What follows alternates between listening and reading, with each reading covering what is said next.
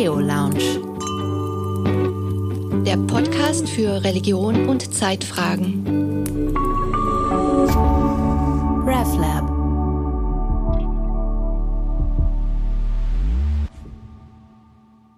Äh, man kann über alle sexuellen Stellungen sprechen oder Leichen auf die verschiedensten Weisen in Kinofilmen verstümmeln, literweise Blut oder Blutfarbe verströmen. Es gibt kein Tötungstabu, es gibt kein Sexualitätsdrüber Sprechtabu, aber es gibt ein Tabu über die wahren hohen Fähigkeiten, die in jedem von uns Menschen stecken.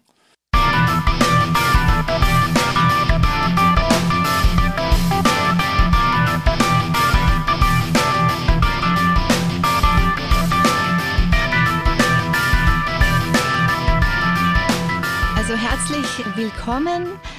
Dieser RevLab Podcast Theo Lounge ist ein Podcast, da sprechen wir über Gott und Gegenwart jenseits von Glaube und Unglaube. Ich bin heute mit Sabine Bobert verbunden. Wir sind über Zoom verbunden. Sie ist in Kiel. Hallo, Frau Bobert. Ja, hallo, ich freue mich. Ich freue mich auch. Ich sitze hier in Zürich im Podcast-Studio und ich möchte Sie als erstes fragen, Sie sind evangelische Theologin. An welchen Gott glauben Sie und an welchen Gott glauben Sie nicht? Ich glaube nicht an den Gott, der spirituellen Missbrauch unterstützt und strukturelle Gewalt rechtfertigt. Und ich glaube an den Gott, der wie Jesus Christus spricht, ich bin das Leben, ich bin der Weg, ich bin die Wahrheit. Sie sind äh, evangelische Theologin und auch eine Expertin für Mystik. Und ich möchte Sie fragen, neue Mystik, was ist das? Äh, was gibt es da? Was beobachten Sie und praktizieren Sie vielleicht auch selber? Ja, ähm, bei der klassischen Mystik Erstens, die, die Mystik hatte es nie so richtig leicht in der Kirche, sondern äh, Kirchenführer bestimmten, was der rechte Glaube ist. Durch Synoden oder durch militärische Gewalt. Die Geschichte ist lang. Und zum Beispiel die Strömung gleich am Anfang, die äh, super mystisch und weise und international ausgerichtet war, Gnosis, flog schon mal raus. Da, die hat ja schon von Paulus eins auf den Hut gekriegt. Und wenn man sich damit beschäftigt, äh, mit den Resten der Texten, die wir überhaupt haben, hm, waren die gar nicht so schlecht. Also da forscht mein Kollege Enno Edzard Popkes von ja, Theo-Fakultät Kiel auch drüber. Und dann ging das so weiter mit äh, Mystik in der ägyptischen Wüste im Gefolge von Antonius dem Großen, dem Super-Einsiedler. Und da gab es den ersten großen Meister Eckhart, äh, Evagrius Ponticus, kurz vor 400 gestorben. Und zum Glück sein Schüler Cassian, der floh da aus diesen militärischen Tumulten ins heutige, würde man sagen, Asterixland Gallien und auf den geht dann Benediktine, Benediktinertum zurück und ähnliches. So, also. Danke ähm, für diesen Bogen auch, auch in, die, die, Geschichte. Auch, auch, die flogen sozusagen raus. Also immer wenn Mystik zu dicht an die Wahrheit kommt und die Leute nicht einfach nur spirituell beschäftigt. dann äh, stellt sie doch umfassende Fragen nach Wahrheit oder Bestimmung des Menschen und Wesen des Menschen. Und insofern, wenn wir jetzt sagen, neue Mystik, alte Mystik, in der sogenannten alten Mystik, die die Menschen einfach auch nur spirituell beschäftigt mit Demutsübungen und endlosem Fasten und sich die Haare zerzausen, da flog ja auch schon Ignatius von Loyola drauf rein und andere, die denken immer, Spiritualität hat viel mit Üben zu tun. Also diese Mystik wird, ja, äh, die dient auch vielen Geschäften, aber die Wahrheit ist einfach. Und heutzutage gibt's viele Ansätze, äh, den Weg der Mystik immerhin wissenschaftlich zu begleiten. Was hat Mystik mit Hirnfrequenzen zu tun? Welche Mystik äh, macht die Menschen schnell äh, körperlich gesund, lindert psychosomatische Beschwerden. Wir haben es also überwiegend jetzt mit einer Mystik zu tun, die bestimmten Zwecken genügen soll. Und ab da wird's wieder riskant. Eben also, eine verzweckte Mystik, da ist doch im Kern etwas dann verfehlt. Aber ich würde Sie noch mal gerne fragen, neue Mystik. Wo sehen Sie das? Wo sehen Sie da Aufbrüche? Ich habe ja diesen Terminus von Ihnen, von Ihnen übernommen. Ich glaube, in einem Buchtitel haben Sie den auch. Und das würde mich, würde mich sehr interessieren, wo Sie da Aufbrüche sehen, die, die ermutigend sind, die hilfreich sind und spannend. Mhm. Ja, der Buchtitel von meinem sogenannten blauen Buch Jesus gewählt, neue Mystik Mm. Äh, die neue Mystik lebt überwiegend außerhalb der Großkirchen und sozusagen eine klassische alte Mystik lebt immerhin noch in der orthodoxen christlichen Kirche rund um das Jesusgebet. Ähm, es ist sehr, sehr unübersichtlich. Also inner, wer, wer jetzt viel einfach zur Kirche geht, wird kaum äh, Mystik begegnen. Also erst recht evangelische Kirche. Luther war zum Beispiel gegen das innere Wort. Verbum externum. Das Verbum externum ist durch das Amt repräsentiert. Ähm, ja, sieht dumm aus. Der ist halt auch gegen das sogenannte böse Täuferrecht zu Münster vorgegangen und ähnliches. Also Kirche favorisiert hauptsächlich, ähm, wenn Menschen auf Autoritäten hören oder sich sagen lassen, was die Wahrheit ist. Mystiker sind hingegen neugierig und Mystikerinnen und wollen zum inneren Wort gelangen und irgendwann erkennt man, das hat was mit der, mit der eigenen Herzensstimme zu tun und auch ganz viel mit Selbststeuerung. Ähm, Neue Mystik kann Hirnfrequenzen basiert sein, dass man sich also das, was ich auf meinem YouTube-Kanal habe, Neuromeditation, einfach wieder äh, Hirnfrequenzen oberhalb eines traumatisierten Menschseins. Das und äh, das das Hirn ist ja seinen gesunden Zustand einfach gewohnt und ist immer wieder auf der Suche, den wiederherzustellen. Also das wäre zum Beispiel eine Abkürzung. Ähm, die wurde auch für die Ausbildung militärischer Fernwahrnehmer zu, zum Beispiel verwendet. Und das finde ich immer wahnsinnig spannend, wie jetzt also zum Beispiel klassisches evangelisches Christentum, wie es an den Fakultäten gelehrt wird und andererseits eine hirnfrequenzbasierte Mystik, sie finden kaum zusammen.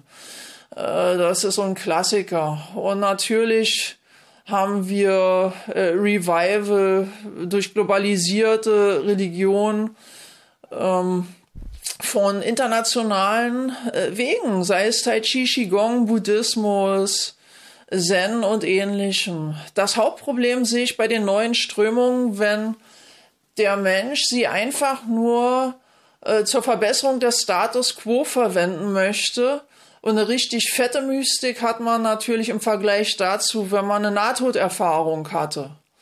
Und da auch wieder mein Kollege Enno Popkes an der Theologischen Fakultät Kiel äh, forscht auch über Nahtoderfahrungen, auch äh, zum Beispiel im, im Dialog mit, mit Medizinern, Medizinerinnen. Und da sind die eigentlichen Werte des Menschseins drin. Wir sind dazu geschaffen, ein Leben in spielerischer Leichtigkeit und nicht per Aspera ad Astra zu leben. Wir sind dafür da, äh, verbunden zu leben und nicht im Überlebenskampf. Wir sind dafür da, dass auch unser elektromagnetisches Herzfeld gigantisch weit und stark wird und nicht durch Traumata und Existenzangst wie versteinert ist in Märchen oder in der Sprache der Prophetinnen und Propheten. Also zum Beispiel jetzt die, die neue Mystik, wie, was weiß ich, äh, Zen und für Reha-Zwecke, äh, die dient ja auch wieder dazu, zum Beispiel Mindfulness-Based Stress Reduction, dass sie jetzt äh, achtsamkeitsbasiert wieder dem Standard Arbeitsleben ähm, zugeführt werden. Ähm, oh, das klingt dann doch ein bisschen nach Sigmund Freud. Glücklich sein ist für den Menschen nicht vorgesehen in der Schöpfung, sondern arbeiten und lieben. Und da beginnen die großen Lügen wieder. Ähm, oder wenn sie, ja, entweder nur Reha-Zwecke oder dass sie ähm, in der Wirtschaft die Krankheitsquote senken und ein fokussierter Manager werden der jetzt mit viel größerer Klarheit als je zuvor die Ziele seines Chefs äh, durchsetzt.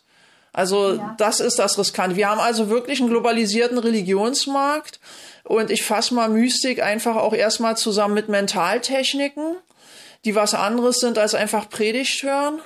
Würden Sie da auch noch mal zwischen Mystik und Spiritualität unterscheiden? Ja, letztlich halte ich gar nicht mehr so viel von Begriffen, sondern mir geht's darum, tatsächlich im Sinne Meister Eckharts, Mensch werde wesentlich.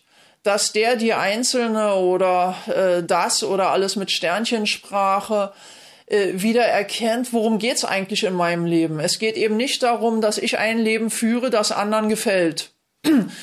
Und spiritueller Missbrauch beginnt dann, wenn mir beigebracht wird, gut, böse, richtig, falsch, und ich jetzt ein Regelsystem befolgen soll, um angeblich jetzt auch noch ein besserer Mensch werden zu müssen. Also ab da lebe ich weitgehend fremdbestimmt. Ähm, und äh, eine, eine Spiritualität, die den Menschen heilt, hat damit zu tun, dass meine Selbststeuerung wieder in Gang gesetzt wird. Also zum Beispiel Achtsamkeitstrainings finde ich sehr, sehr sinnvoll, wenn man sie nicht übertreibt, sondern tatsächlich erstmal den Fokus drauf hat, was denke ich, was fühle ich, ähm, was sind meine Willensimpulse und wo ähm, versuche ich wieder einfach nur ein braver Bürger zu sein. Frau Bobert, lassen Sie mich dazwischen äh, fragen. Sie haben jetzt gesagt, Sie sehen diese Mystik, die neue Mystik, wesentlich außerhalb der Kirchen, aber das muss ja nicht so bleiben. Also ähm, und ich denke, Sie sind da auch eine, die die sich sehr dafür einsetzt. Ähm, zu zeigen, welch, welchen reichen äh, Schatz, Sie haben vorhin schon diesen historischen Bogen gemacht, wir da in den Kirchen haben. Ähm, es ist so, äh, ich habe, ich muss zu, äh, zugeben, dass ich zunächst dachte, es gibt zwei äh, Sabine Boberts. Die eine die sehr, sehr interessante wissenschaftliche Aufsätze schreibt. Und mich hat besonders beeindruckt dieser Aufsatz, äh, dies, dieser Essay Mystik als Gegenstand nicht theologischer Wissenschaften. Da haben Sie jetzt auch schon ein bisschen hingelenkt, dass man feststellen kann, dass die wirklich vitalen Interessen und, und, und Forschungen vielfach außerhalb der theologischen Disziplinen erfolgen, namentlich Psychologie und Kognitionswissenschaft und Hirnforschung. Und da gibt's aber eine zweite Sabine Bobert, die ist auch schon angeklungen. Ähm, die die ähm, ist Mystik-Coach, hat äh, einen eigenen YouTube-Kanal, Bloggerin, immer wieder in den Medien und äh, beantwortet, beantwortet äh, äh, Fragen, QAs wie äh, Schäden vom narzisstischen Ex oder was denkst du über Zahlenmystik oder Gott ein Arschloch. Aber sie sind, sie sind wirklich beides. Die beiden Sabines. Ähm, für das eine habe ich äh, definierte Auftraggeber, die mir Arbeitsaufträge erteilen und die erfülle ich. Ähm, also äh, das, äh, das müssen wir noch dazu fügen. Also Sie sind da Professorin. Ich, ich bin seit 2001, also über 20 Jahre Professorin für evangelische Theologie an der Theologischen Fakultät der Universität Kiel. Und hier arbeite ich äh, gemäß Dienstanweisungen und Rollendefinitionen und ich halte mich daran, weil das ist der Deal. Und da versuche ich meinen Spielraum, soweit es geht, mitunter auch an Grenzen anstoßend zu nutzen. Und das war wirklich kein einfacher Weg. Äh, mein Anfangsfehler war, dass ich an dieser Fakultät startete, weil ich eine Frau war. Und ich wurde grenzenlos dafür gemobbt. Aber das sind jetzt andere Sachen. Ähm, also da forsche ich über Mystik theoretisch. Ich habe natürlich versucht, beide Sabine Boberts miteinander zu verbinden. um, zum Beispiel, indem ich einen Lehrgang für geistliche Begleitung an der Theologischen Fakultät beheimaten wollte. Also wirklich auf akademischem Niveau mit verschiedenen Modulen. Der erstreckte sich über vier Semester, also äh, und damit die Studierenden dann sagen können, ich habe hier von der Uni ein Zertifikat und muss jetzt nicht irgendwie in Klöster oder so. Das Ganze scheiterte dann an der Modularisierung des Theologiestudiums und jetzt arbeite ich halt wirklich die für diese Fakultät und ihre Ziele wichtigen Module ab. Und dann bleibt natürlich wenig Raum. Jetzt könnte ich mich beschweren oder die Uta Ranke Heinemann machen, aber ähm, Achtsamkeit bedeutet, dass ich einfach ein, ein Lebewesen bin, was fragt, ähm, wo, wenn, wenn das hier nicht geht, ähm, wie realisiere ich das spielerisch und leicht? Also es ist wirklich nicht der, mein Dienstauftrag, äh, Theologiestudierenden Mystik beizubringen. Vor allem in dem Alter interessieren sich jedenfalls die Studierenden, die bei mir sind, so gut wie gar nicht für Mystik.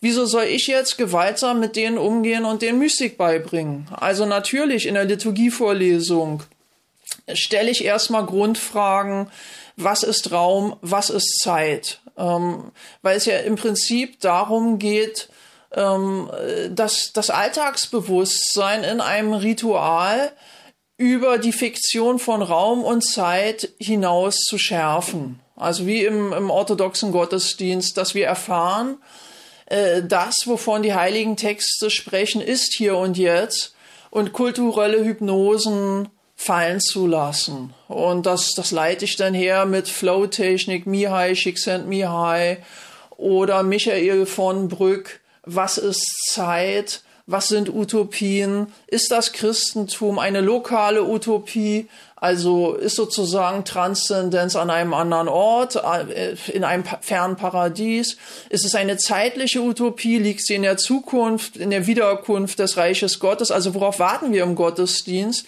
Und dann sage ich, es ist eine Bewusstseinsutopie, es ist eine Fähigkeit, die in jedem Hirn angelegt ist. Also insofern spricht da schon auch die äh, Mystikerin in der Liturgievorlesung. Das führt dann aber dazu, dass 50 Prozent der Theologiestudierenden die Vorlesung nach dem zweiten oder dritten Mal verlassen, weil sie erwarten, dass ich über das Kirchenjahr spreche. Und das meine ich. Ich habe einen Arbeitsauftrag und ich möchte dort nicht im Konflikt leben, weil ich dann einfach, das ist Achtsamkeit, sehe, es ist nicht gewünscht.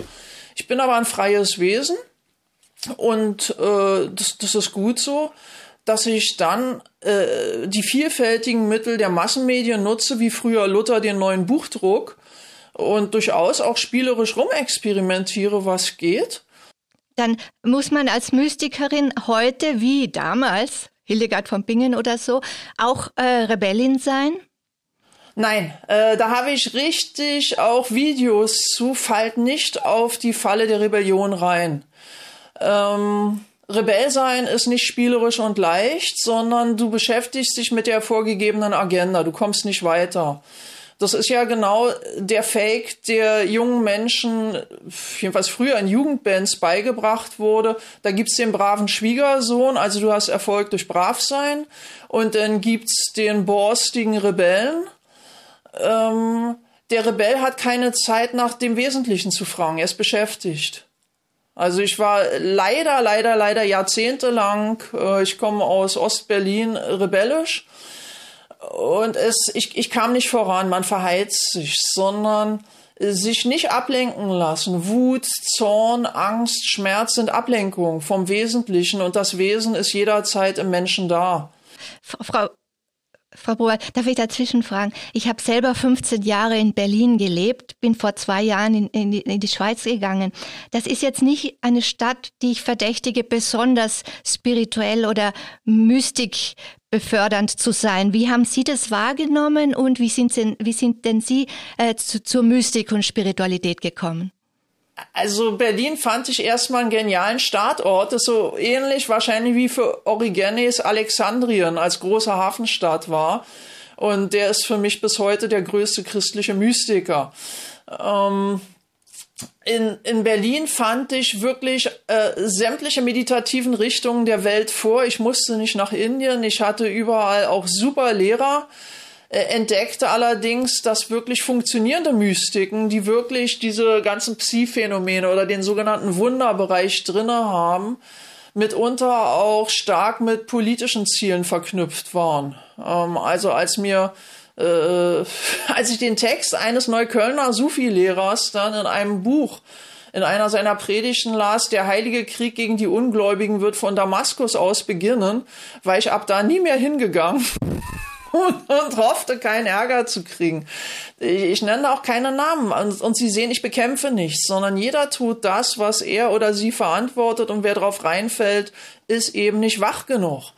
Also Berlin war ein genialer Start. Der eigentliche Impuls für mich kam äh, mit einer Nahtoderfahrung im Jahr 2002, so dass ich eigentlich arbeitsunfähig ab da war. Ähm, und zu, nur zu Reha-Zwecken fing ich mit intensiv Tai Chi und Qigong an in Berlin, bei, nach Meister Mantak Chia, aber auch anderen sehr klassischen Qigong-Lehrern, weil Mantak Chia ist für mich zu modernisiert. Und das sind schon wieder diese Probleme. Das ist dann natürlich ein, ein Qigong-System, was eine Geldmaschine ist. In meinem Buch Jesus Gebet Neue Mystik spreche ich sowas auch an. Aber äh, die Wahrheit verkauft sich schlecht, vermarktet sich schlecht. Und insofern war ich zum Glück auch bei ähm, ja, äh, nicht christlichen Mystiklehrern, Lehrerinnen, äh, die wirklich einfach die Wahrheit lehren. Ähm, und in die Wahrheit kommen macht keinen Spaß, sondern man entdeckt, dass, dass Kultur weitgehend ein Gemisch aus Illusionen bedeutet, die aber faktisch nicht funktionieren. Ähm, also alleine schon durch Beziehung glücklich werden. Äh, auch ein nüchterner Zen-Lehrer, äh, Kodo Sawaki sagt, äh, wenn zwei Menschen, die noch nicht mal wissen, wer sie sind, weil sie so bewusstlos sind, äh, jetzt eine Beziehung eingehen. Da sagt er nur herzlichen Glückwunsch. Würden Sie uns sagen, was genau Ihnen da äh, widerfahren ist und was das mit Ihnen gemacht hat? Also Anfang der 2000er Jahre war das. Also jetzt 2002, ja. Mhm. Ähm, ich, äh, das war bei einem Reitunfall mit fast Genickbruch und ein Jahr völlig arbeitsunfähig sein. Ich lag ähm, im Uniklinikum Berlin Wirche Neurologie, weil ich konnte noch nicht mal, ich, ich hatte keinen Gleichgewichtssinn mehr. Ich hatte Hamartinitus, ich hatte immer wieder Präkollaps, obwohl ich nur langsam dann irgendwann auch wieder auf der Straße lang gehen konnte. Ähm, also überhaupt nichts funktionierte danach körperlich, wie das halt so ist bei fast Genickbruch. Und wenn kein Halswirbel mehr über dem anderen steht, extreme Schmerzen was auch immer. Aber während des Unfalls, als ich auf meinen Schädel äh, krachte vom Pferd, das plötzlich stoppte, landete ich in einer unendlichen Bewusstseinsklarheit. Also ich sah jetzt keine heiligen Figuren und keinen Lichttunnel. Insofern kann ich überhaupt nicht konkurrieren. Aber es war wesensverwandelnd für mich. Ähm, und ich hatte eine innere Stimme, die zwei Sätze sagte, die mich danach noch monatelang extrem ärgerten. Also sowas denke ich mir nicht freiwillig aus. Ähm, du hast bisher in die falsche Richtung gelebt, ähm, war das eine. Und das andere war, sobald du irgendwas von deinem Körper bewegst, wird das hier vorbei sein. Aber du wirst sehr große Schmerzen haben. Äh, leider stimmte der Satz schon mal. Ähm, wie lange ich in dem Zustand war, weiß ich nicht, aber es war kla unendliche Klarheit. Es war wie ethisch eingenordet sein, ohne dass ich mich anstrengen musste. Einfach so ein Grundgefühl, worum es im Leben geht, statt ähm, befolge das und du wirst ein guter Mensch. Und danach war ich auch im Krankenhaus, äh, obwohl die mir dann eben auch nicht helfen konnten voller Frieden, zufrieden, ausgesöhnt mit allem, voller Zuversicht, äh, auch wenn ich überhaupt keinen Sport mehr machen konnte, auch zehn Jahre insgesamt danach, kaum Sport und immer fetter wurde und noch ganz viele Schmerzen behielt, war es eine große Zuversicht, dass alles in Ordnung ist. Und das hört sich jetzt absurd an. Und das kann man dann natürlich mit wissenschaftlichen Kategorien beschreiben. Und so war mein Weg erstmal. Also das war Sabine Bobart I, die erstmal versuchte, über Mystik nachzudenken, um das überhaupt zu verstehen, was mit mir passiert war. Diese ganzen hellsichtig, Hellfühler-Seiten und Psi-Phänomene, die ich dann hatte, da spricht man ja nicht mit anderen drüber. Man gilt als schizophren. Ähm, oder, also man, man merkt, äh, es ist ein Tabu. Äh, man kann über alle sexuellen Stellungen sprechen oder Leichen auf die verschiedensten Weisen in Kinofilmen verstümmeln, literweise Blut oder Blutfarbe verströmen. Es gibt kein Tötungstabu, es gibt kein Sexualitätsdrüber Sprechtabu, aber es gibt ein Tabu über die wahren hohen Fähigkeiten, die in jedem von uns Menschen stecken. Äh, ab da wird man sogar fast von Theologie diskriminiert und ich versuchte dann zum Beispiel auch bei, bei Anthroposophen heimisch zu werden, weil die ja immerhin noch mystisches Christentum lehrten. Und dann, dann ging das auch irgendwie los. Ich, ich würde ja Steiner-Texte nicht richtig verstehen oder dass er atavistisches Hellsehen und ähnliches. Und ich merkte, Mann, die haben ja auch kaum diese Psi-Phänomene.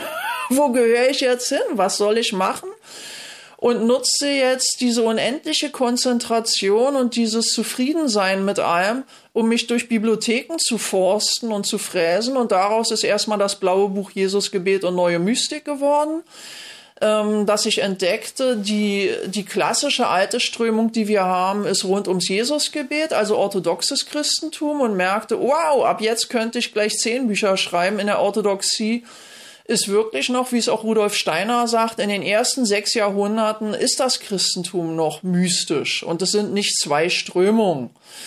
Ähm, also natürlich gibt es da viele Unterströmungen. Ähm, und danach wird es jedenfalls in der westlichen Theologie sehr an Rand gedrängt. Anselm von Canterbury, Thomas von Aquin, das sind noch ähm, das ist noch eine Theologie aus der Wahrnehmung und nicht aus der reinen Spekulation, obwohl das schon Scholastik dann ist. Also das nenne ich in meinem Jesus-Gebetsbuch dann auch. Äh, scholastische kontramonastische Theologie, Fragezeichen, weil die eine entstammt wirklich der Schau des Wahren, was angeblich metaphysisch ist oder übernatürlich. Und in meinen heutigen Worten, ich habe dann später versucht, alles weil ich auch die ganzen psychologischen Ausbildungen habe, in diese Begriffssprache zu fassen, ähm, welche Psychologiesysteme dienen wieder eher dem Missbrauch des Menschen.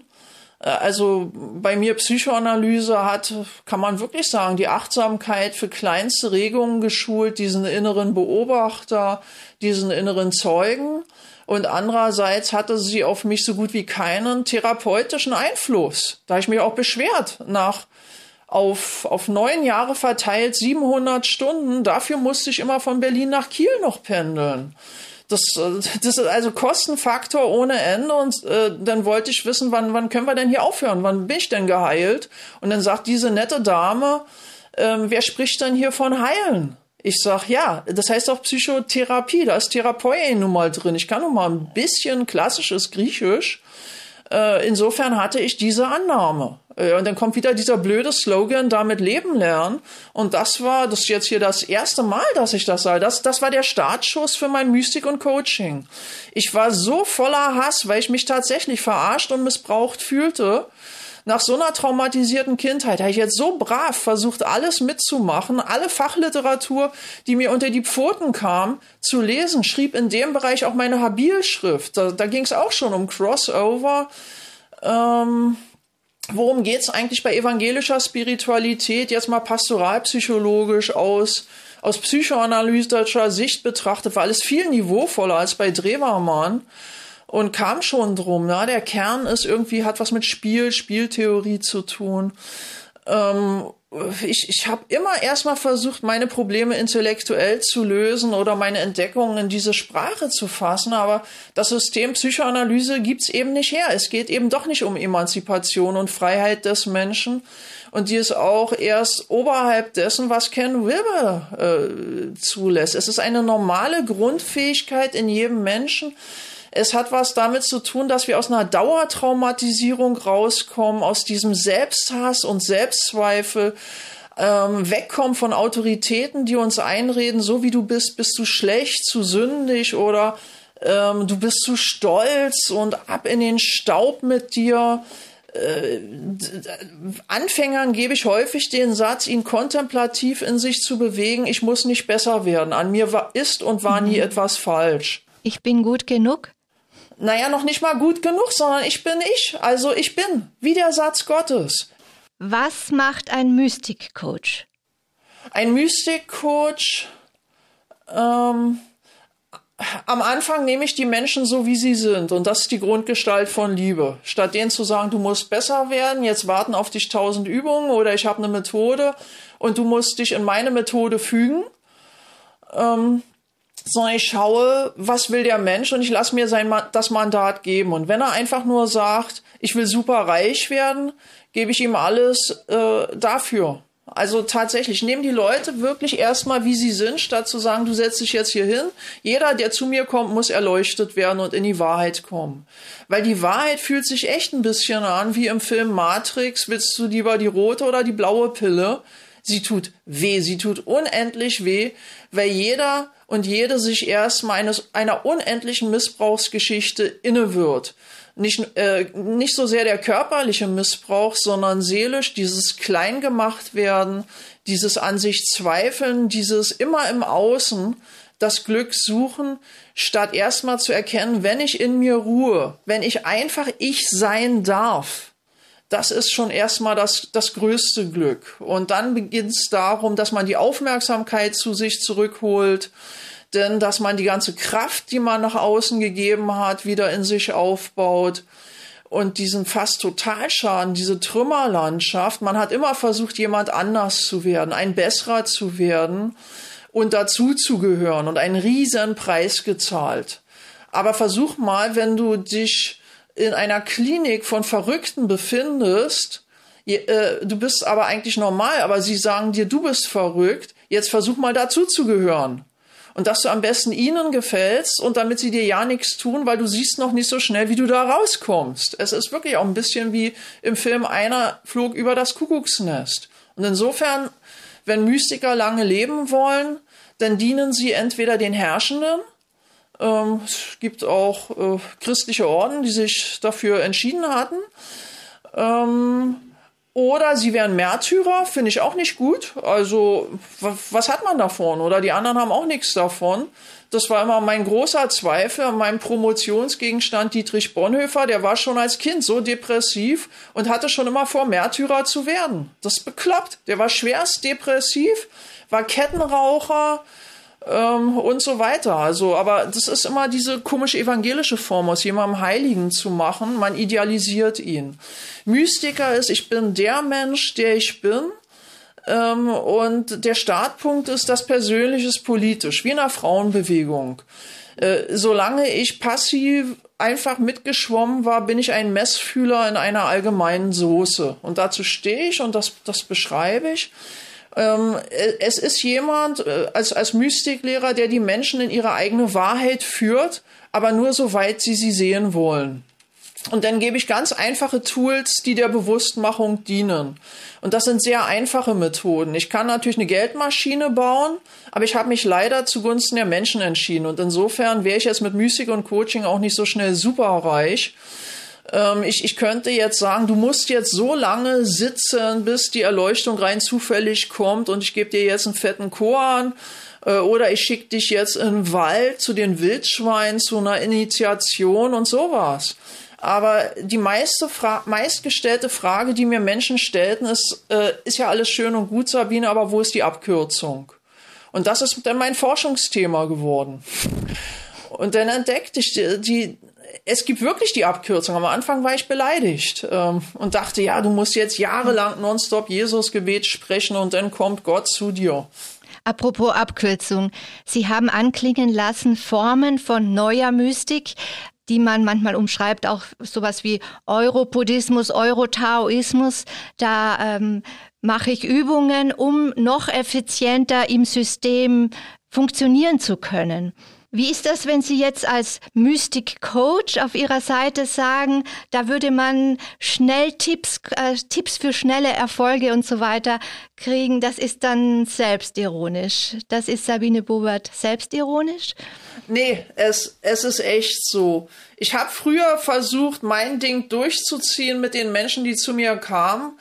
Und die wollten einfach nicht jahrelang das Jesusgebet sprechen, beziehungsweise die Menschen sind so kaputt. Alle reden von Fortschritt, aber wir haben im, in westlichen Ländern so eine Depressionsrate, so eine Selbstmordrate, so viel narzisstisch kaputte Typen nach außen strahlend, aber nach innen einfach äh, Abstürze, Kälte, Verzweiflung, Dauertrauma und ähnlichem.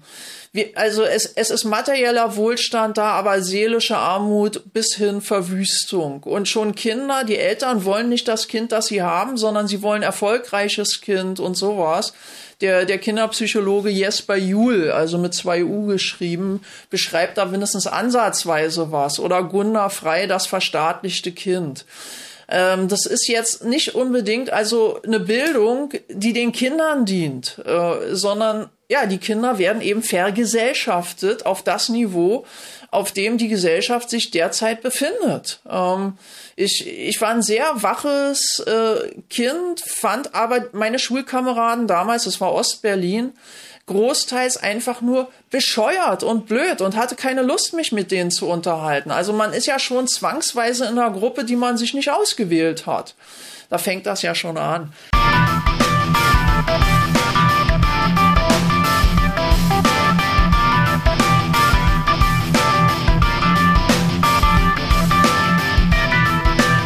Kurzum, äh, ich, ich nehme die Menschen mit ihren Wünschen tatsächlich ernst, so wie früher, wenn ein Mensch zu einem russischen, jetzt nehmen wir, sagen wir mal lieber serbisch oder griechischem Star jetzt kommt äh, oder Geron, meine Kuh kalbt nicht. Ähm, Alter oder Meister, kannst du da was für tun? Und so kommen ja auch die Leute zu Jesus. Hey, ich bin mhm. krank, ich habe Aussatz, kannst du den heilen? Sie könnten ihn aber auch nach Erleuchtung fragen. Und sie sind zufrieden, wenn einfach ihr Aussatz weg ist und von zehn Geheilten kommt nur einer zurück und sagt immerhin Danke. Die, äh, die, die Bibeltexte sind, die, die gelten auch für heute. Ein, ein weitgehend bewusstloser, weitgehend traumatisierter Mensch, äh, der äh, den Normen von Autoritäten genügen möchte, und überhaupt nicht danach fragt, was für ein Potenzial ist denn in mir angelegt, der verhält sich nun mal so. Und da kann ich nicht gleich sagen, oh, frag doch nach Herzöffnung oder frag doch nach deinen Superfähigkeiten. Wenn die, wenn die Leute in einem System leben, das ihnen dauernd Existenzangst macht und sie einfach wirklich nur genug Geld haben wollen, um die Miete zu bezahlen und sich gerne ablenken mit Theater, mit, mit Romanen, mit Fantasy und mit einer Sexbeziehung nach der nächsten und mich dann fragen, äh, wie, wie kriege ich, was weiß ich, äh, Herrn sowieso als meinen neuen Geliebten? Dann gehe ich erstmal darauf ein. Also das, ist, das ist, äh, das klingt ironisch. Also ich bewerte nicht. Die Menschen sind so, wie sie sind, und das ist der Anfang, dass sie erstmal merken, ich darf so sein, wie ich bin. Da sage ich nicht, äh, du bist bescheuert oder, oder du musst besser werden. Aber ich grinse natürlich ein in mich rein und frage mich, wann wird die Person wiederkommen? Weil damit ist der eigentliche Schaden aus meiner Sicht nicht geheilt. So wie jemand, der mit einem kaputten Auto rumfährt ähm, und da funktioniert vieles nicht mehr, der sagt, aber Sabine, zieh mir bitte blaue Reifen rauf. Damit wäre ich bestimmt erfolgreicher. Frau Bobert, Sie haben auch ein Buch über Manipulation geschrieben. Gerade wenn man sich in dem Feld bewegt und dann auch merkt, man kann helfen, ist, ist es ja irgendwie auch, es, man kommt auch in eine Gefahrenzone, selber mal manipulativ zu, zu, zu sein oder auch Manipulationen zu unterliegen.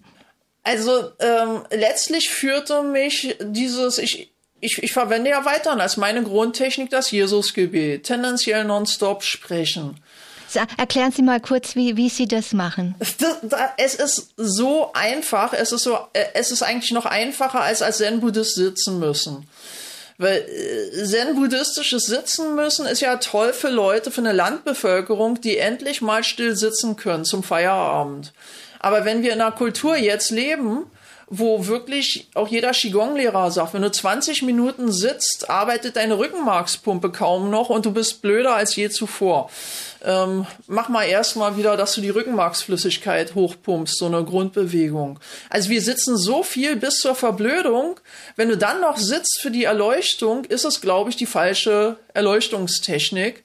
Und wenn du dann auch noch versuchst, brav und gehorsam zu sein, statt deinen Impulsen, ich will mich endlich bewegen oder Uah, ich hasse das oder sowas. Also ich muss meinen Hörern jetzt noch schildern, wie sie mit den Armen wirklich ja, wunderbare Bewegungen machen. Folge doch endlich mal deinen eigenen Impulsen. Macht dir das Spaß, hier zu sitzen? Ähm, was hat dir der Religionsanbieter versprochen? Folge doch mal deiner eigenen Wahrnehmung. Wenn es nach fünf Jahren nicht passiert ist, wie wahrscheinlich ist es, dass es in den nächsten 15 Jahren bei dir geschehen wird? Vielleicht passt die Methode nicht zu dir. Also das ist erstmal, so gehe ich mit Methoden um, also tatsächlich auch sehr mythologisierend. Aber für mich und für viele ist es erstmal Standard, du musst nicht sitzen, sondern du wiederholst einfach nur den Namen zum Beispiel Jesus Christus innerlich, ohne großes Gefühl. Und du musst auch nicht dazu den Atemfokus halten, sondern einfach Jesus Christus, Jesus Christus, Jesus Christus. Und jetzt sagt zum Beispiel so jemand wie Richard Rohr, also franziskanischer Erleuchtungscoach, Mönch, Trainer, mit einer äh, super Werbemaschinerie von Arizona her. Während ich hier so äh, ein Single-Wildschwein bin, muss man ja auch mal erstmal vergleichen, äh, was das für wirtschaftliche Unterschiede sind. Und der sagt, nee, ähm, Mantra-Meditation ist schon cool, also, aber du kannst einfach das Wort Cabbage, also Kohlkopf, wiederholen. Hat denselben Effekt. In der untersten Stufe ja sage ich ja. Äh, du rein mechanisch versuchst du, egal was so eine Stadt Berlin mit dir macht, U-Bahn weg oder äh, es, es stinkt einfach an einem bestimmten Ort unerträglich ähm, oder äh, äh, Musikstile so laut abends, aber deine Wohnung glüht noch und die Stadt glüht noch und du musst einfach das Fenster öffnen äh, egal was da unten passiert oder du überlegst, klingt sehr laut nach Schlägerei, habe ich Lust runter zu gucken, ja oder nein? Und du hältst einfach nur den Fokus, Jesus Christus, Jesus Christus. Und das, was dich stört, hängst du hinten ran. Jesus Christus für diese armen Leuchter da unten, ich werde endlich schlafen. Oh Gott, lass, lass äh, Pferdemist regnen oder soll ich ins Bad rennen und da was runterschütten? Einfach nur Wasser. Da kann die Polizei eigentlich nichts gegen sagen. Einfach nur klares Wasser, das sie ausnüchtert. Jesus Christus für meine Wutanfälle. Ja, also du hängst immer das hinten ran, was du bist. Du versuchst nicht besser zu werden. Das ist quasi Befehl. Ähm, weil Mystik ist der vom Über-Ich befreite Mensch, der sagt, ich brauche kein Über-Ich. Ich brauche noch nicht mal verinnerlichte Herrscherstimmen. Ich hatte einmal eine Selbststeuerung und die ist mir durch Zwangsvergesellschaftung weggenommen worden und ich will sie reaktivieren. Das ist letztlich so ein Kern. Also, du, du, du sprichst wirklich das Jesusgebet immer und dadurch kriegst du die Klarheit, eines Zen-Buddhisten. Es ist absolut dekonstruktivistisch. Du erkennst, wer du bist, warum du dir dieses Partnerchen ins Haus geholt hast, warum du in diesem Viertel immer noch wohnst äh, du, du hörst deinen inneren Gesprächen zunehmend zu, deine Hirnfrequenzen werden höher getaktet und so weiter. Das ist der Anfang der Erleuchtung. Sehr, sehr ernüchternd. Du hast einen zen-mäßigen Dauerfokus, den du irgendwann nicht mehr abschalten kannst, aber auch nicht mehr abschalten willst. Das ist sozusagen der Weg von Neo mit der mit der Aufwachpille. Okay, Frau Bobert, ich frage Sie jetzt nicht, was Cabbage für Sie ist, sondern was ist Jesus für Sie? Ähm, bildlose Mystik, das ist lustig. Jesus ist doch noch mal was ganz anderes, als die Organisation behauptet. Ähm, und er sagt ja auch, Kirche ist da, wo man sich einfach auf seinen Namen fokussiert. Also so von der Restverwaltung hat er ja gar nicht gesprochen. Es ist wirklich ein geistiger Leib. Es ist eine, eine mentale Klarheitsebene oberhalb des Überlebenskampfes, in die er uns reinnimmt. Und äh, auf dieser Ebene ist die Menschheit weiterhin ein Weinstock. Ähm, und er ist Teil dieses Weinstockes, äh, wie soll ich sagen, kosmischer Christus und trotzdem Persönlichkeit. Aber jeder von uns ist zugleich auch Teil am Leib dieses kosmischen Christus, aber wir sind eine Unterpersönlichkeit geworden. Ähm, wir gehen inhuman mit uns um und mit anderen, weil wir wie erstarrt sind. Unsere Herzen sind erstarrt. Unser Geist ist so klein, die meisten fragen ja überhaupt nicht mehr, gerade weil sie denken, sie sind gebildet, nach den eigentlichen Möglichkeiten, die in jedem Menschen stecken, sondern man disst den Menschen und sagt, was weiß ich, der ist der Dreck in der Schöpfung, er ist das Hauptproblem. Nee, kein Mensch wird so geboren. Das ist so wie ähnlich, du wirst nicht als Frau geboren. Also Frau ist das eine, die einen beginnen ihr Frausein zu hassen und äh, die anderen sagen, ey, äh, ich bin aber als Frau eigentlich anders gemeint, als das System mich gemacht hat. Und das kannst du jetzt eigentlich auch auf, ähm, also Jesus Christus ist eine reale Person, aber was Person ist, weiß ja der einzelne Mensch auch nicht mehr. Was Person ist, erlebt der einzelne Mensch zum Beispiel in einer Nahtoderfahrung, in einer mystischen Einheitserfahrung. Aber die sollte nicht der Ausnahmezustand sein, sondern das ist das normale Potenzial. Es gibt nichts Metaphysisches, sondern Metaphysik ist einfach das von der Gegenwartskultur ausgeschlossene. Können wir sagen, die Unio Mystica ist der Normalzustand? Das ist der gesunde Zustand des ja. Menschen oberhalb des Überlebenskampfes. Frau Bobert, was sagen Sie denn einer Frau, die äh, ein, ein zerbrochenes oder beschädigtes Vaterbild hat, weil sie Opfer von Missbrauch wurde und nun aber Schwierigkeiten hat, das Vaterunser zu oder das äh, unser Vater im Reformierten zu beten und vielleicht auch mit der Figur Jesus, wenn sie ihn väterlich denkt, irgendwie ein Problem hat. Was, was würden Sie da raten? Also, äh, äh das, das wird man immer wieder merken, wenn man irgendwann wieder ähm, von, von einem regulierten Wesen zu einem menschlichen Lebewesen geworden ist, handelt man auch nicht mehr nach Regeln. Wie Jesus sagt, das Gesetz ist für den Menschen da und nicht der Mensch fürs Gesetz. Also ich lebe nicht dafür, um religiöse Codes abzuarbeiten und abzuhaken und mir dann vielleicht ein gutes Zeugnis bei Gott dafür zu erhoffen. Also da beginnt ja schon der Selbstmissbrauch sondern das ist doch völlig, das ist ja Achtsamkeit, das ist Wahrnehmung. Komm in die Wahrnehmung. Wenn die Frau sagt, es schadet ihr, ähm, dann bin ich doch nicht eine Autorität, die sagt, es ist aber trotzdem für dich gut. Ja, das ist ja, das ist Missbrauch, wenn ich mich zur Autorität über das Leben eines anderen mache. Ist das dann auch spiritueller Missbrauch oder ist das äh, nochmal was anderes? Sie würde Missbrauch mit sich betreiben, wenn sie dann das Gebet spricht, obwohl sie ja wahrnimmt, das bereitet ihr Albträume. Ähm, und in, in dem Falle, äh, das, das ist tatsächlich grenzwertig, ähm, weil wir sind eigentlich raum- und zeitlose Wesen, die diesen Körper hier verwenden. Das ist ein Kristallisierungspunkt, das ist auch lustig, dass wir sozusagen mit uns selbst als göttliche Wesen blinde Kuh spielen. Wenn ich im Körper bin, der, äh, der erstmal so viele Fremdenergien und entsetzliche Erfahrungen hat, fühle ich mich wie abgeschnitten und schwer.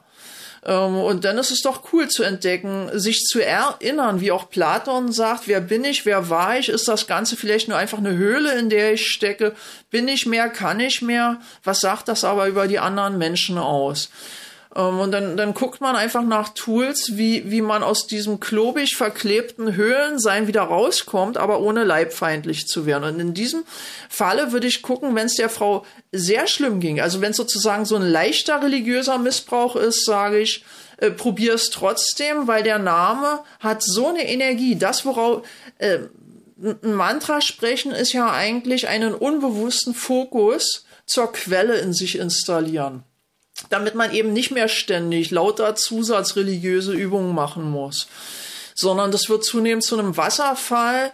Wir benutzen den Namen Jesus Christus am Anfang, ähm, ohne uns ein Bild zu machen. Dann kommt irgendwie immer der gekreuzigt so und Ikonen und so. Aber das ist wirklich wie Zen, christlicher Zen. Bildlose Mystik, die Bilder dürfen kommen und gehen.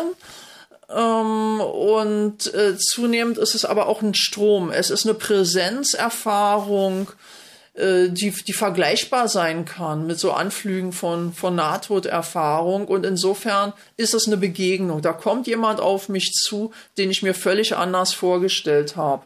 Die Grundenergie von Jesus Christus ist Tiefenentspannung und Freude und Lebendigkeit. Und ein, ein, ein unendliches Liebeskraftfeld.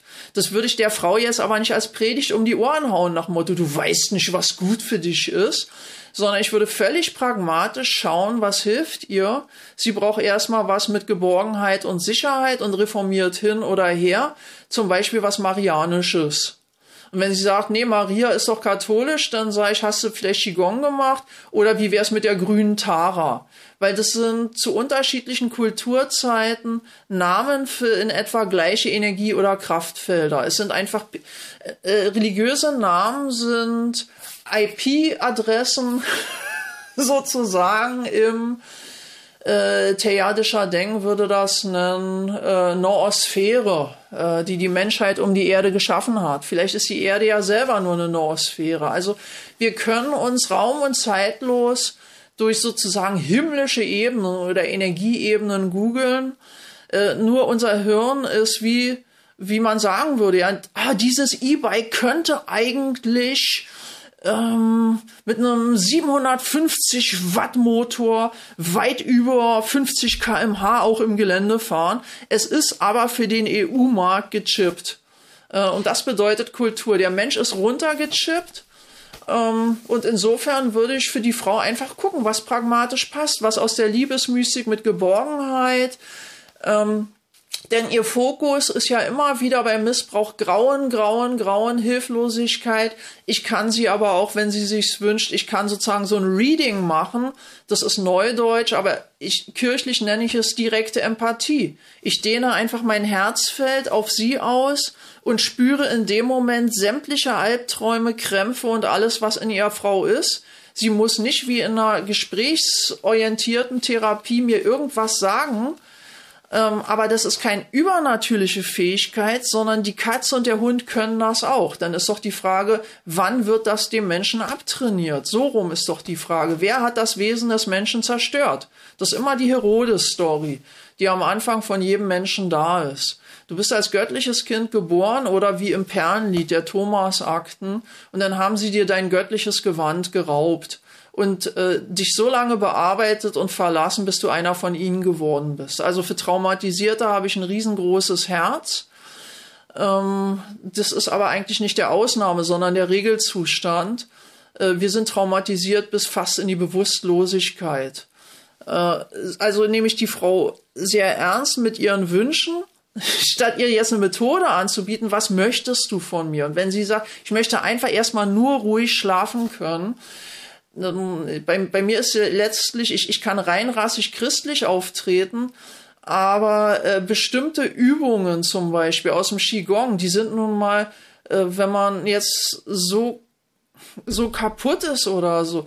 Die haben so super alte Techniken ein, von, von, von traumatischen Erfahrungen zu heilen ähm, dann, dann würde ich ihr eine der, der einfachsten, stärksten Übungen von einer alten Qigong-Meisterin geben, damit sie möglichst schnell wieder schlafen kann. Statt jetzt zu sagen, erkenne Gott. Also das ist doch erstmal Liebe. Der Mensch ist so, wie er ist.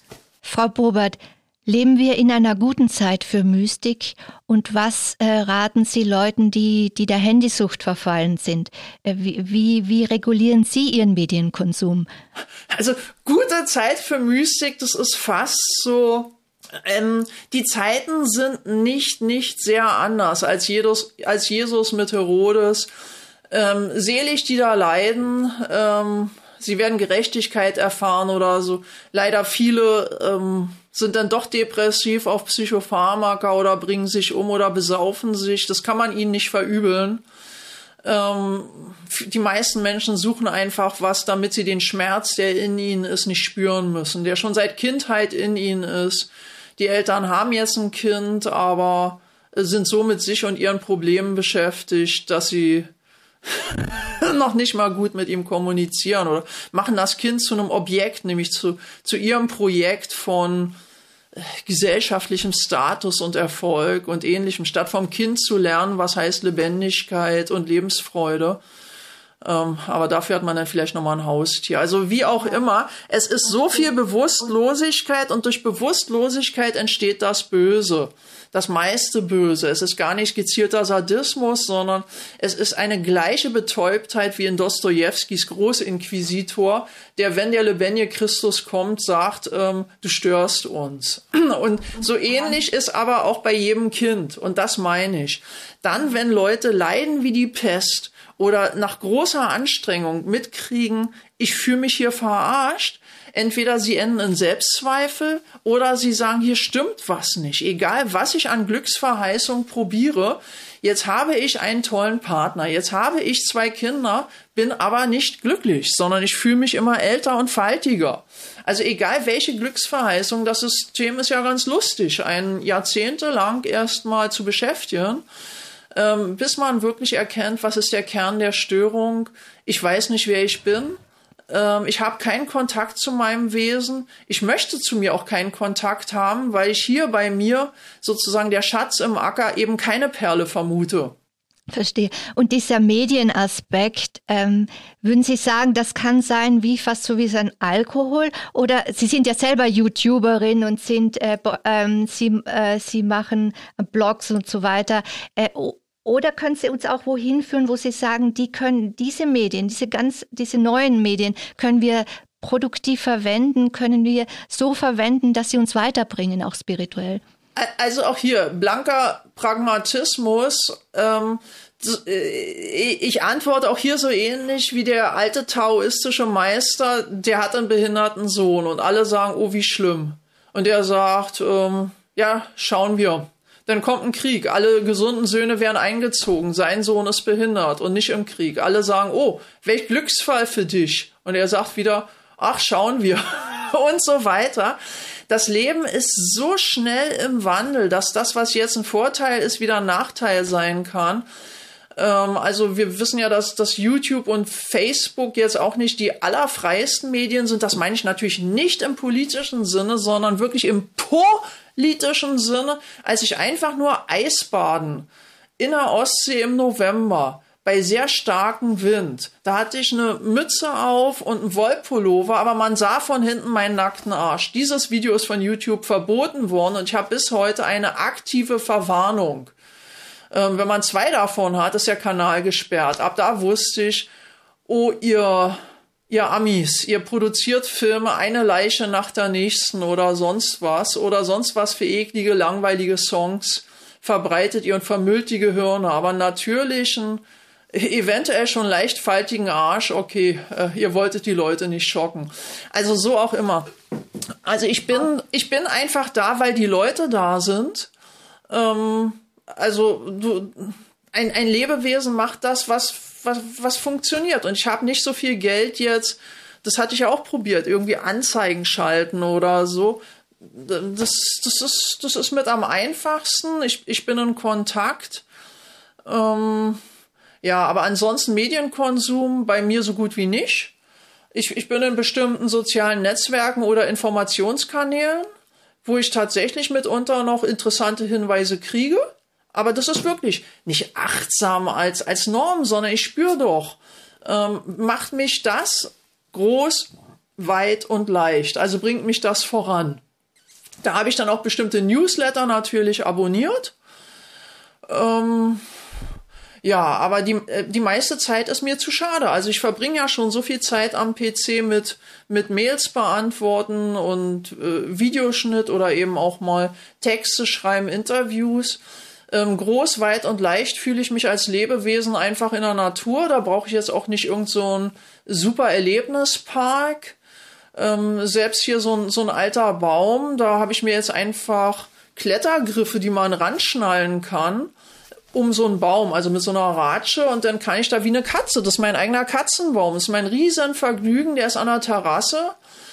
Ähm, die Nachbarn werden wieder denken, ich bin ein Kiffer, brauche ich aber nicht, weil ich muss nichts in mir betäuben. Da ist ein Riesen, sind immer noch Riesenwunden und Schmerz, aber da sind keine Rachefantasien, weil ich weiß, Rache ist eine Ablenkung, sondern ich arbeite weiter dran an der Heilung, bin damit auch mein eigener Testfall, wie schnell kann man auch hammerharte Traumatisierung ähm, auf sogenanntem energetischen Wege heilen. Was funktioniert da? Als nächstes kommt hier eine Slackline in den Garten. Das ist herrlich, also wirklich der, der Beginnergeist. Ja, das kann ich als Ideologie vertreten, aber ein Beginnergeist ist doch wirklich nur da, wenn ich äh, sehe, wie reagiere ich, wenn ich was erstmal nicht gut kann.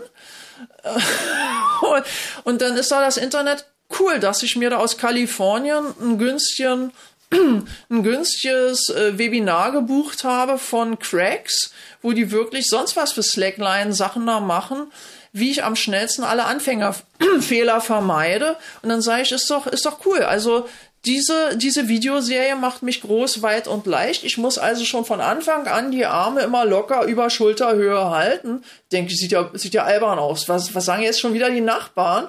Dann sage ich mir, ich führe ein Leben, das mir gefällt und nicht, das den Nachbarn gefällt. Und wenn ich denen sage, das mache ich für therapeutische Rückenzwecke, dann werden die mich auch wieder verstehen, weil das ist eine pragmatische Erklärung. Also so sieht mein Leben aus. Es, Sehe. Ja, Frau Bobert, Sie sind die erste Mystikerin mit Berliner Charme, die ich kennenlernen durfte und ich bin betört. Ich denke, wir sind vom Typ her ziemlich unterschiedliche Charaktere. Ich bin eher so ein stiller, zurückhaltender Mensch. War ich auch. Ich, War ich auch. Ist im Eimer. Okay, dann versuche ich da auch noch, äh, äh, natürlich, es ist äh, ständiges, ständiges, ähm, ständige Entwicklung. Wir sind in ständigen Entwicklungen und ich kann nur sagen, dieses Gespräch äh, mit auch mit äh, Mystik-Coach Sabine Bobert hat mich so richtig aufgepumpt innerlich. Es gibt wirklich Kraft, mit Ihnen in Verbindung zu sein. Äh, ich danke Ihnen ganz äh, herzlich, aber ich bin noch nicht ganz, äh, ganz zufrieden. Ich möchte noch sagen, auf Ihrer Homepage steht, ich sehe was, was du nicht siehst. Und das ist das Göttliche in dir. Und da, ähm, da sagen Sie, Sie können Coaching-Tricks der Mystiker und Mönche verraten. Und da hätte ich gern für uns, für unseren Podcast, für unsere, unsere ZuhörerInnen einen so einen Coaching Coaching-Trick, bitte. Ja, und der ist, mach aus nichts eine Feststellung. Und äh, wir haben jetzt wirklich nichts abgesprochen. Also wir, wir kennen uns jetzt erst in dem Interview. Das ist das für die, die jetzt zuhören. Und deshalb bin ich jetzt mal ein bisschen vorsichtig, weil ich könnte mich erstens jetzt direkt mit Ihnen verbinden. Und an sich schon ich, ich zitiere mal nur den Psychologen Wilhelm Reich. Das, was wir als Charakter oder Persönlichkeit sehen, ist eigentlich überall Bremsen, Charakterpanzer. Das ist ein, ein Schutz, damit uns andere endlich nichts mehr tun. Und das ist die Nische, die sie unserer Lebendigkeit gelassen haben. Ganz viel erstarrte Energie. Und bei mir war es so, ich war so verschüchtert als Teenie, weil meine Mutter cholerisch war und in ihren Wutanfällen immer gerne ausmalte, wie sie Menschen tötet. Das hat sie leider, als ich zur Kirche begann zu gehen, dann auch so gemacht, dass sie mir beim Abendessen ausmalte, mit welchen Bluttaten sie meine Freunde tötet.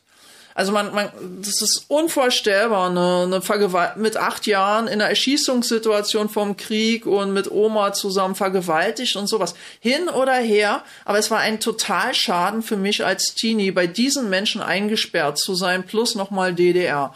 Also Charakter, ich dachte, ich bin ein intro, introvertierter Charakter. Auch in allen Psychotests war ich bei, war ich ein INTJ nach dem Myers-Briggs-Test. Total introvertiert und genau der Mensch, der morgens wusste, was er Stunde für Stunde am Tag abgearbeitet haben wird. Das gab mir Sicherheit. Also wirklich ein Zwangscharakter und damit der geborene Prof. Dass ich sage, Menschen, AD, Texte sind das Beste, was ich von Menschen habe, dann habe ich nicht die Probleme. Damit bringen sie mich weiter. Aber ansonsten lasst mich in Ruhe. In meinen vier Wänden kann mir keiner was tun. Ich, äh, ich sprach noch tonloser als inzwischen oder ich kann es nicht mehr beurteilen. Ich habe niemandem in die Augen gesehen. Meine Hand, wenn ich sie reichte, war ein, ein, ein schlaffes, teigiges Ding, das sich manche ekelten, weil ich wollte auch nicht in Kontakt. Also, ähm, damit man sein, also mach aus keinem Charakter eine Feststellung. Eine Feststellung ist das Aufhören, nach Möglichkeiten zu fragen. Und der Trick wäre jetzt, der ist ganz einfach. Statt dass ich jetzt sage, löse deine Identität auf, lebe in der Frage, lebe als Frage, sage ich, ähm, egal was als Problem da ist oder äh, was sie oder die, die zuhören, du dir im Leben wünschst, nutze einfach nur die Frage, wie geht das spielerisch und leicht? und sie klingt zynisch. Wenn man traumatisierter ist und sich endlich auch wahre Freunde wünscht, sich aber nichts zutraut. Ähm, wie habe ich spielerisch und leicht wahre Freunde? Und bitte denke nicht drüber nach. Der Verstand ist der von der Gesellschaft programmierte Bereich. Den müssen wir transzendieren, weil der macht immer Feststellungen und der ist sozusagen Mentalknast.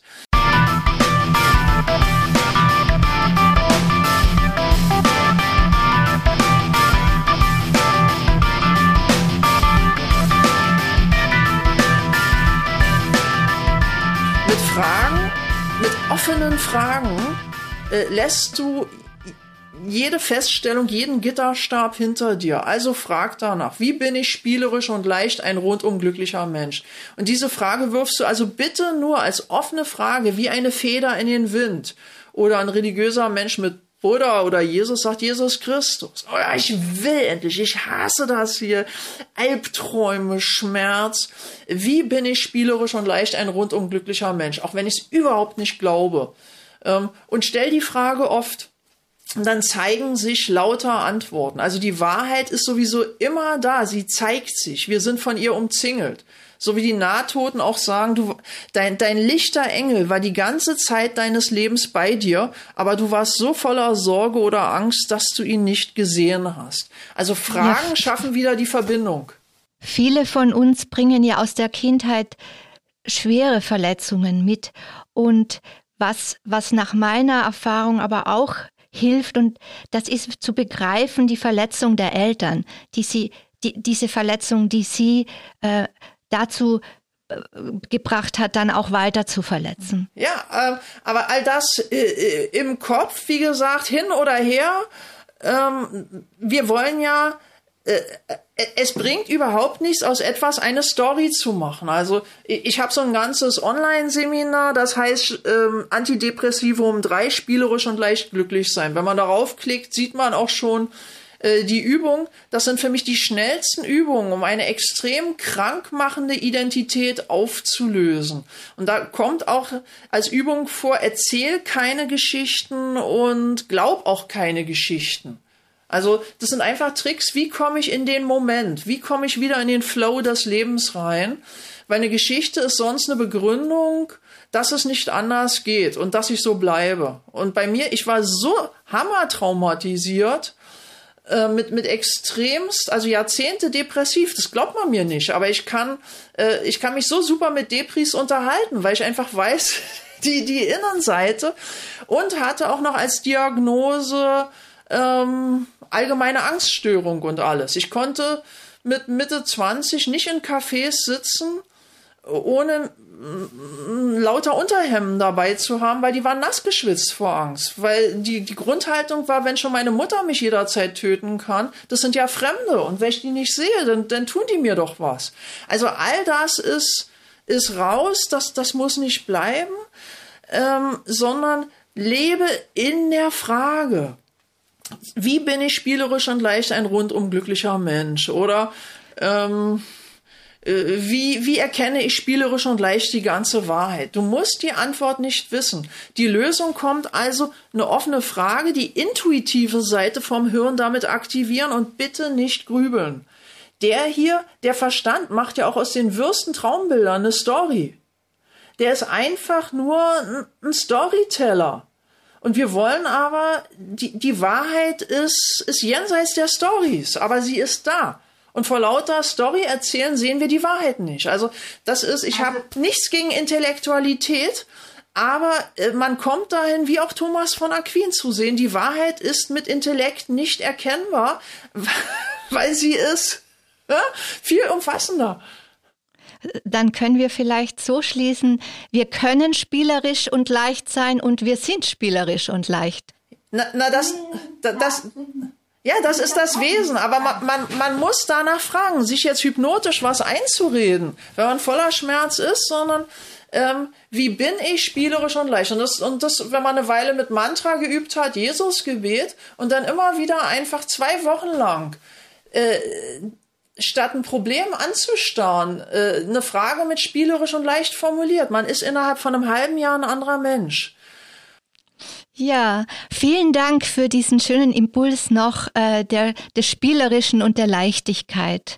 Dankeschön, Frau Bubert. Da, danke, dass Sie mich ausgehalten haben. Das war ja so ein bisschen doch wieder. Ich, ich habe erstmal versucht, mich wie ein braver Welpe zurückzuhalten, aber jetzt ist es wieder mit mir durchgegangen. Es war ganz wunderbar. Es, es ist ganz von Herzen gesprochen, dass es, dass es wirklich belebend ist, mit Ihnen zu sprechen. Und ich bin auch nicht aus der Welt. Also ist vielleicht eine Drohung.